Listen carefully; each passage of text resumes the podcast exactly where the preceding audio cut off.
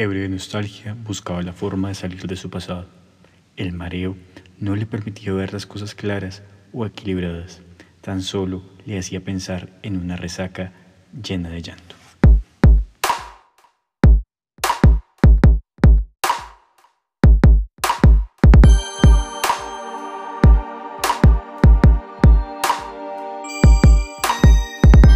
Bienvenidos, bienvenidos, bienvenidas a todos aquellos que llegan a este podcast. Este podcast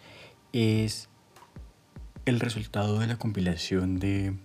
notas que quien les habla, Leonardo Roballo, ha hecho alrededor de diversos temas, emociones, sensaciones,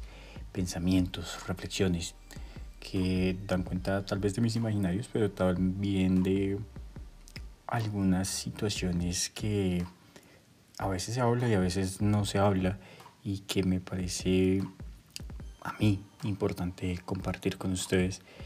y que de una otra forma el resultado que me gustaría obtener alrededor de todo esto, más que el proceso de catarsis, es entablar un diálogo con quienes escuchen y, y ser como eh, un puente para un tipo de comunicación eh, alrededor de temas que a veces no se tocan o que se tocan en charlas cocteleras que no quedan eh, más allá del trago. Entonces me parece chévere la idea de pasar esto a un podcast y creo que de ahí nace la necesidad de transformar esto y dejarlo en algo más que un diario al estilo Betty la Fea. Sin ser más, quisiera explicarles eh, que esta primera parte que escucharon ustedes es un microcuento eh, escrito por mí y que de una otra forma creo que logra eh, empatar con la idea de lo que será este primer episodio que hace parte de una triada que se llama Una apología de la nostalgia. La idea es que estos tres episodios, el 1, el 2 y el 3, van a estar eh, centrados en una columna vertebral que va a ser la nostalgia como pensamiento principal y que de una otra forma habla de eventos que tienen que ser nostálgicos o que vemos como con bastante nostalgia. Y esto de una u otra forma creo que es lo que hace que se convierta en una triada. Es así como empezamos esto que se llama Todo tiempo pasado fue mejor, nuestro primer episodio, y es una pregunta que me gustaría que se hicieran y que reflexionaran alrededor de esto. Pero este texto va un poco a cuando a veces consideramos que sí era, que estábamos mejor en el pasado. Y creo que para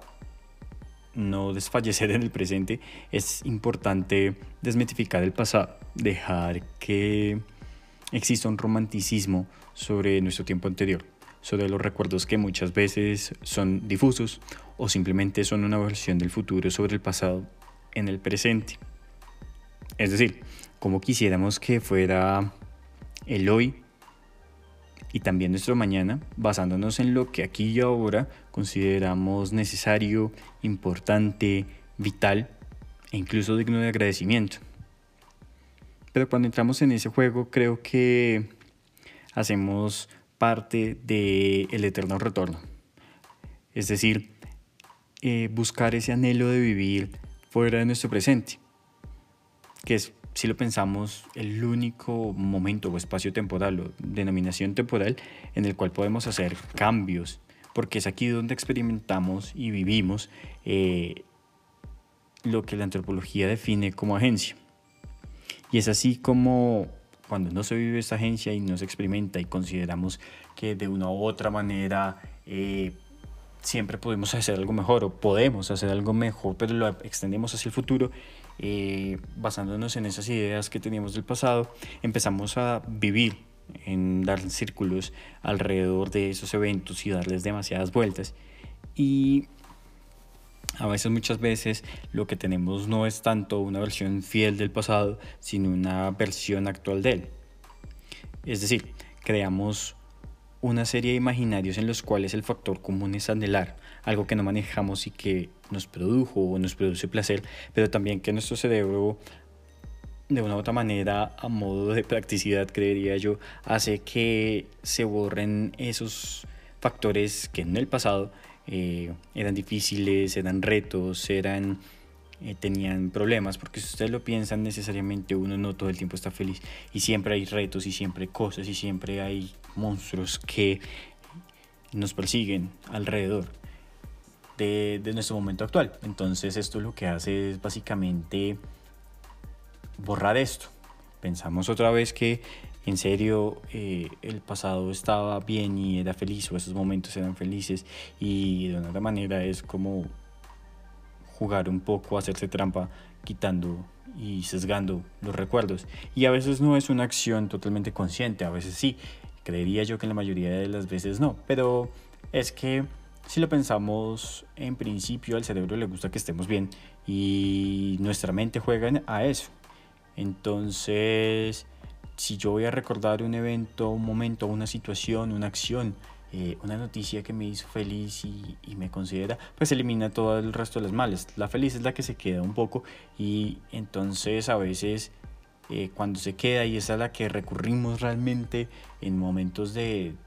de pensamiento o de insomnio, eh, lo que hacemos realmente es al final de cuentas darnos muy duro por ni siquiera después de tantos años haber avanzado y estar tan contentos como lo estábamos antes. Y pensémoslo bien, creo que si solemos en serio centrar eh, la nostalgia de, de, este futuro en, en, los eventos y en los momentos que ahorita eh, nos aquejan o, o nos retan, hacemos que invalidemos todo un proceso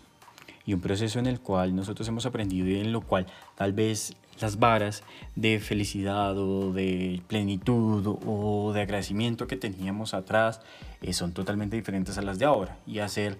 eh, una especie de anacronismo, por decirlo de alguna manera, con nuestros objetivos y modos de vida es hacerse una trampa y una trampa que puede desequilibrarnos bastante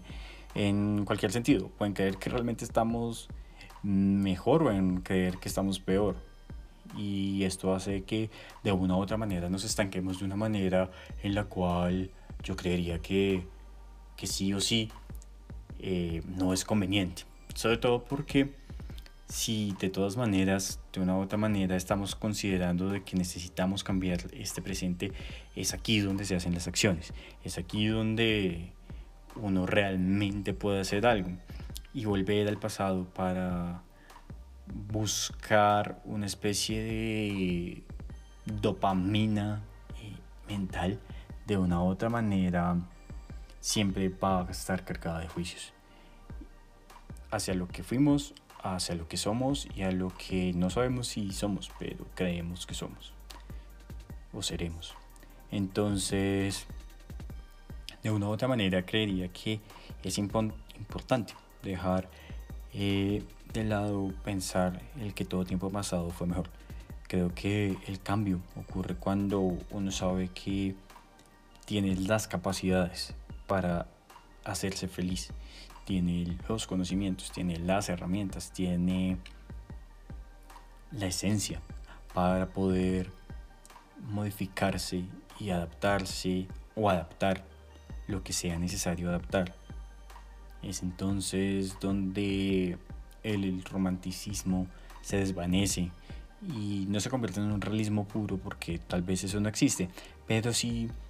al borrar el romanticismo convertimos esas dolencias en herramientas y es allí donde está la capacidad de transformación de nuestro entorno y de nosotros mismos.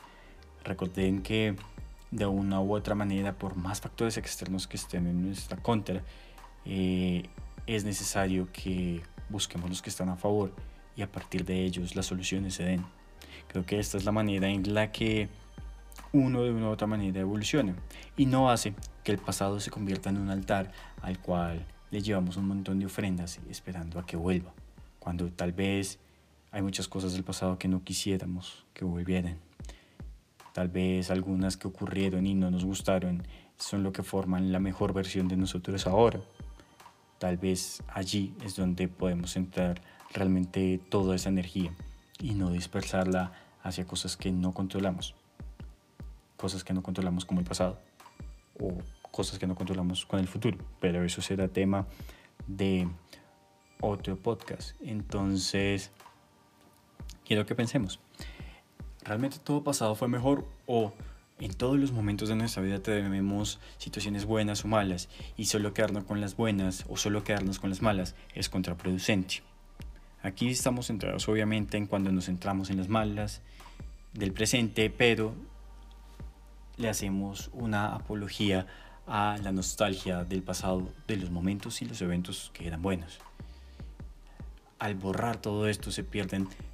un montón de engranajes que encajaron para que tuviéramos un presente en ese entonces. Y es como de todas maneras hacemos que también se niegue la historia personal, que de una u otra forma dice que ahora tal vez necesitamos mejores cosas o cosas diferentes o cosas eh,